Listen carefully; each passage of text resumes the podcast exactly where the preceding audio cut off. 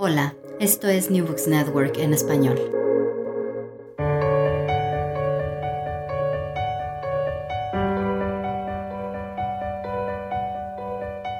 Todo comenzó ayer. Un podcast de la Asociación Española de Historia Económica.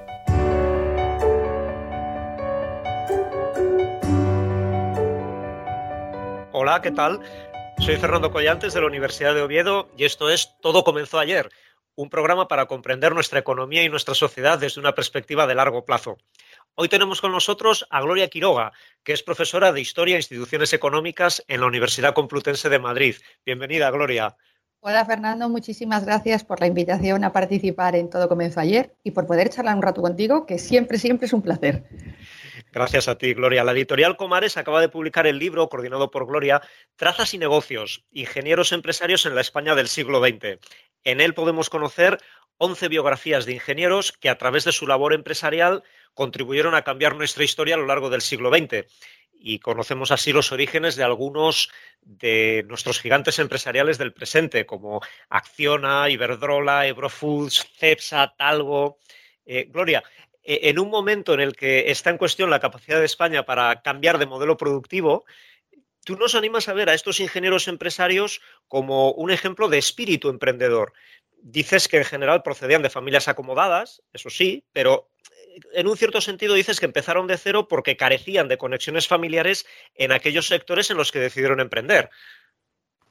Eh, sí que es verdad eh, que en, líneas generales a los, a los españoles no nos gusta ser empresarios, aunque es verdad que quizá esta perspectiva desde la crisis del 2008 y más en los tiempos actuales está cambiando.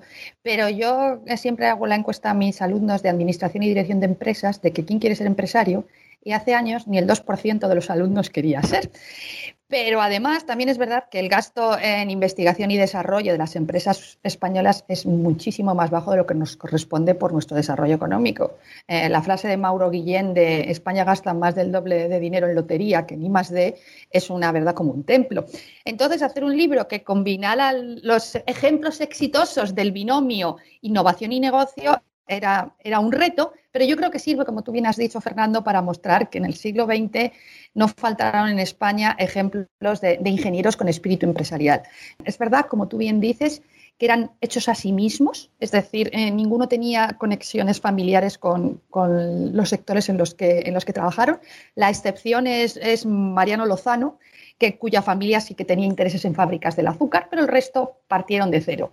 También es verdad que pertenecían a la clase media, es decir, eran una clase media acomodada, pero no eran grandes fortunas. Y los había muy pobres, o sea, Demetrio Carceller era tremendamente pobre, Urrutia y López de Letona también eran, venían de familias mm, modestas, pero no hubo eh, clase, clase alta.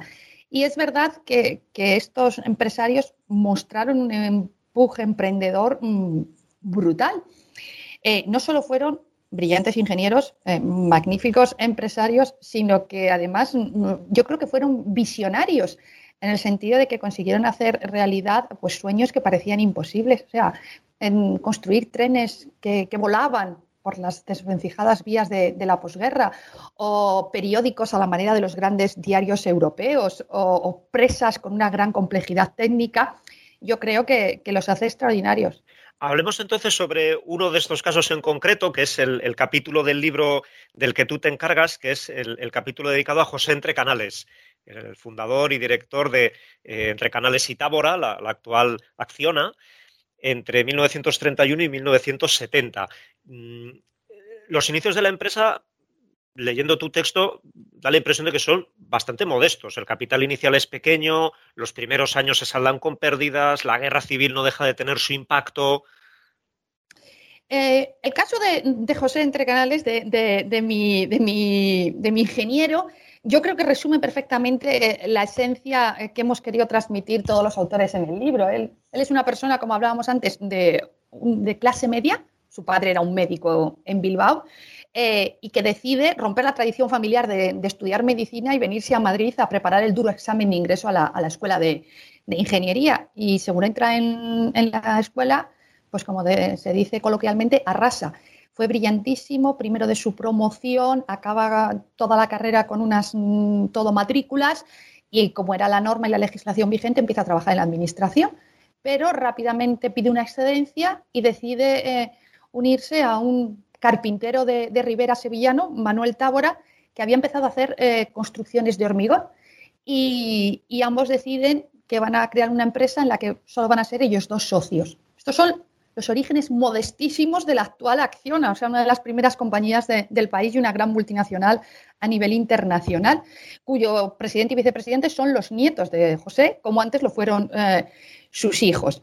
Y es verdad que la empresa parte de cero en 1931 y, claro, comienza a hacer obras pequeñas. No tenía el respaldo eh, económico de otros bancos, de los bancos, como tenía, por ejemplo, Dragados, tenían, los bancos tenían una participación importante, ellos eran ellos dos solos con, con su capital y los comienzos pues, fueron, no fueron fáciles y, partieron eso con obras muy pequeñas. Empezaron en Andalucía, que era donde Tábora tenía cierta, cierta influencia, y de allí poco a poco se fueron extendiendo. Pero es verdad que la guerra civil fue un mazazo para, para Canales y Taura como para el resto de las empresas. De las cuatro sedes que tenían, dos quedaron en zona republicana, dos quedaron en zona nacional y cuando acaba la guerra la empresa está totalmente eh, eh, destrozada y tienen que partir de cero justo en el momento en que, en que muere Tábora y queda eh, don José como, como el único gerente.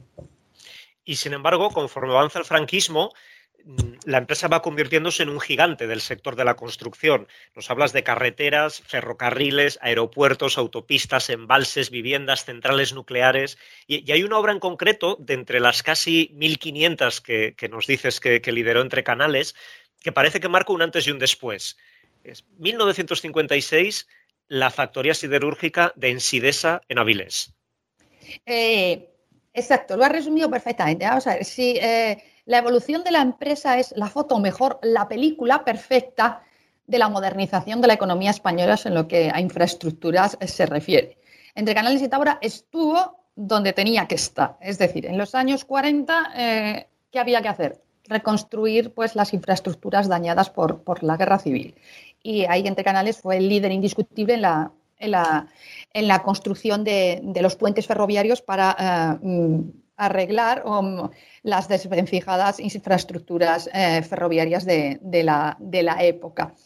En los años 50, eh, la política franquista decide dar el giro hacia la industrialización de, nuestro país, pues bajo el auspicio del INI, y comienzan a hacerse grandes factorías. Ahí estuvo entre Canales y Tábora empezando a hacer factorías. Y como tú bien dices, mm, la empresa se hace grande, se hace mayor eh, con la construcción de la empresa nacional siderúrgica en Sidesa en Avilés. Era un complejo mastodóntico pensado para utilizar el carbón de la cuenca asturleonesa en la fabricación siderúrgica.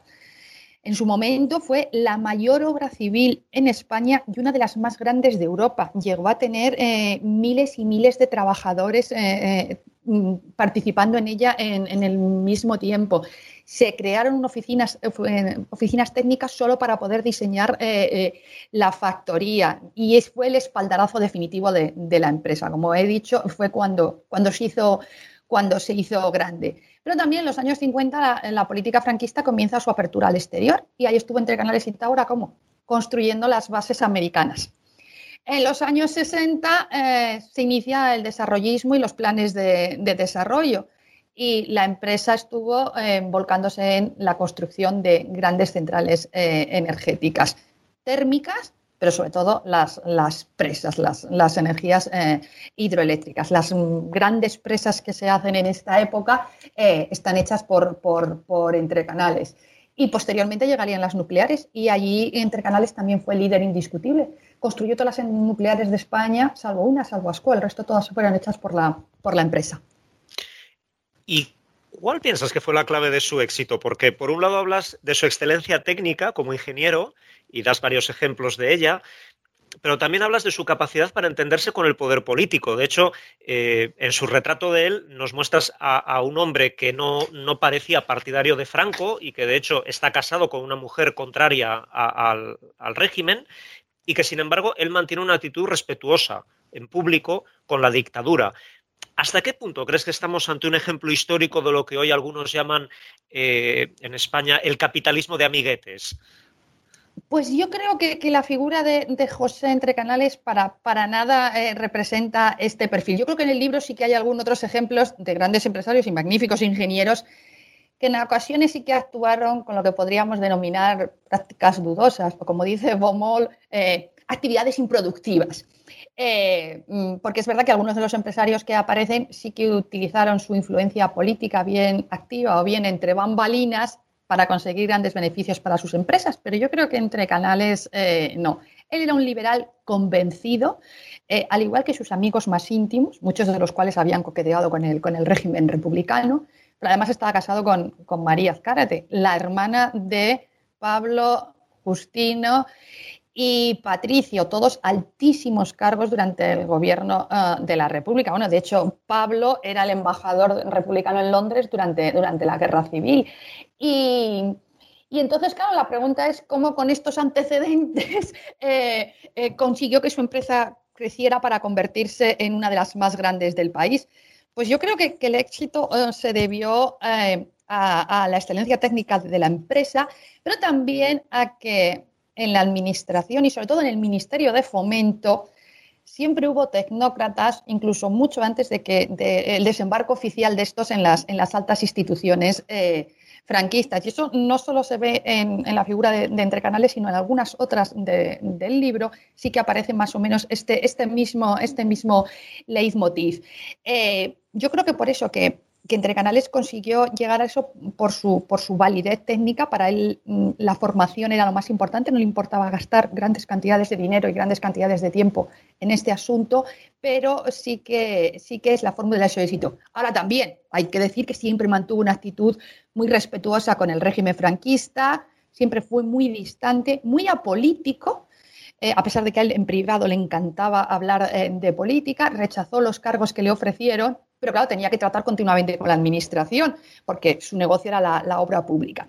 Entonces yo creo que el libro, más que eh, un capitalismo de amiguetes, lo que muestra, aunque sí que hubo ejemplos, muestra que, eh, eh, un capitalismo de bolsillo, en el sentido del escaso tamaño de nuestra economía. como digo en el prólogo del libro, los personajes fueron escogidos porque mm, que cada uno fuera habría estudiado una rama de la ingeniería y que trabajara en un sector para que no se repitiera. De tal manera que se, se, pensaba que los personajes iban a ser estancos. Pero resulta que, salvo uno, todos acaban relacionados de alguna manera en algún momento de sus vidas, se acaban entrecruzando. Con lo cual, eh, como eh, la clave yo creo que la, la, dice Pablo Díaz Morlán en el libro, que dice que eran muy pocos y que tenían en sus manos el porvenir del país. Entonces yo creo que más que un capitalismo de amiguetes era un capitalismo de bolsillo. Para terminar, eh, e, el libro nos transmite, volviendo otra vez a, esas otras figuras, más allá del caso de Entre Canales que hemos tratado eh, hasta ahora, eh, creo que nos transmite bien el lado oscuro del emprendimiento, es decir, casos de proyectos empresariales que fracasan o casos de figuras a las que el éxito empresarial les pasa una factura importante en lo personal.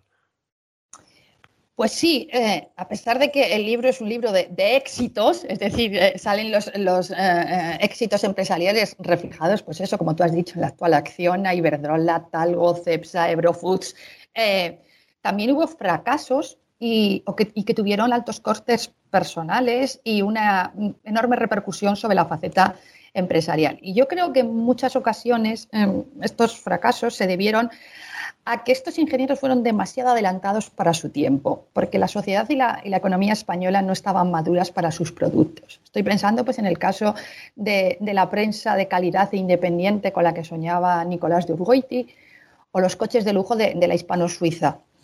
Eh, mm, que fueron diseñados por, por el genio de, de Mar eh, Birkit. Él, llegó a convertirse en el ingeniero más deseado de todas las grandes compañías del mundo, de la Rolls, de la Mercedes. En términos futbolísticos era un galáctico, todo el mundo se lo disputaba.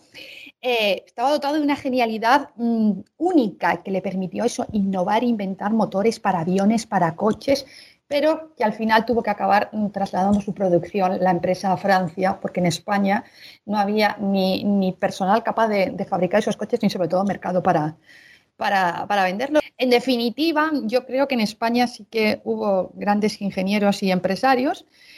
Muchos de ellos han fundado mm, mm, sagas que, siguen en la actualidad, como el caso de, de la familia Entre Canales, que tuvieron una visión y un espíritu emprendedor destacables y que son un ejemplo exitoso de la fusión entre técnica y empresa, que era lo que, lo que se pretendía con este libro. Gloria Quiroga, profesora de la Universidad Complutense de Madrid, muchas gracias por acompañarnos en el programa de hoy. Muchísimas gracias a, ti por darme esta oportunidad y ha, y ha sido un placer. Un saludo. Nosotros volveremos en 15 días. Lo haremos con Albert Carreras y Xavieta Funel, con los que repasaremos la historia macroeconómica de España desde la época del imperio hasta la globalización actual. Porque también en lo que a macroeconomía se refiere, todo comenzó ayer.